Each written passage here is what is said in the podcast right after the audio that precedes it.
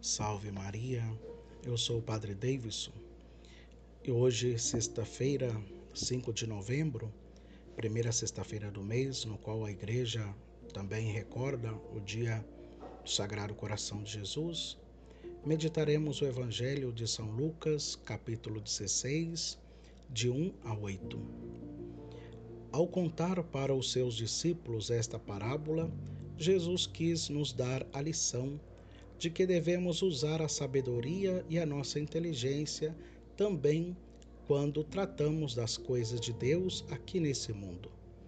Jesus não elogiou a atitude desonesta do administrador, mas a motivação que o levou a angariar a amizade das pessoas. Precisamos, assim, adverte o Senhor, ser mais espertos que os filhos deste mundo em seus negócios. Os filhos da luz temos de ter sempre diante dos olhos o fim a que somos chamados: contemplar a Deus face a face na glória celeste. Esse o nosso objetivo. Essa a meta que, se não for alcançada, torna frustrados e inúteis quaisquer outros empreendimentos.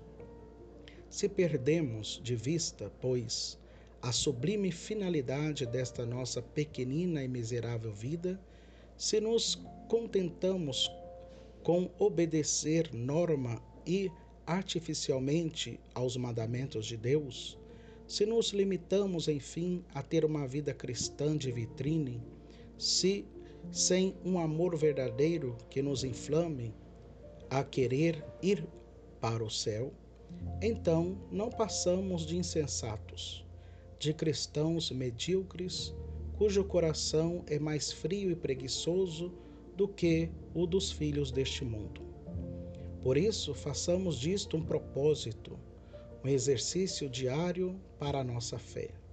Superar o nosso amor de servo desleixado, fazer dele um amor que ame a Deus não como um mero legislador, mas como um pai querido, a um amigo divino em cujo colo encontramos todos os consolos, toda aquela felicidade perfeita e inesgotável a que o coração humano naturalmente aspira.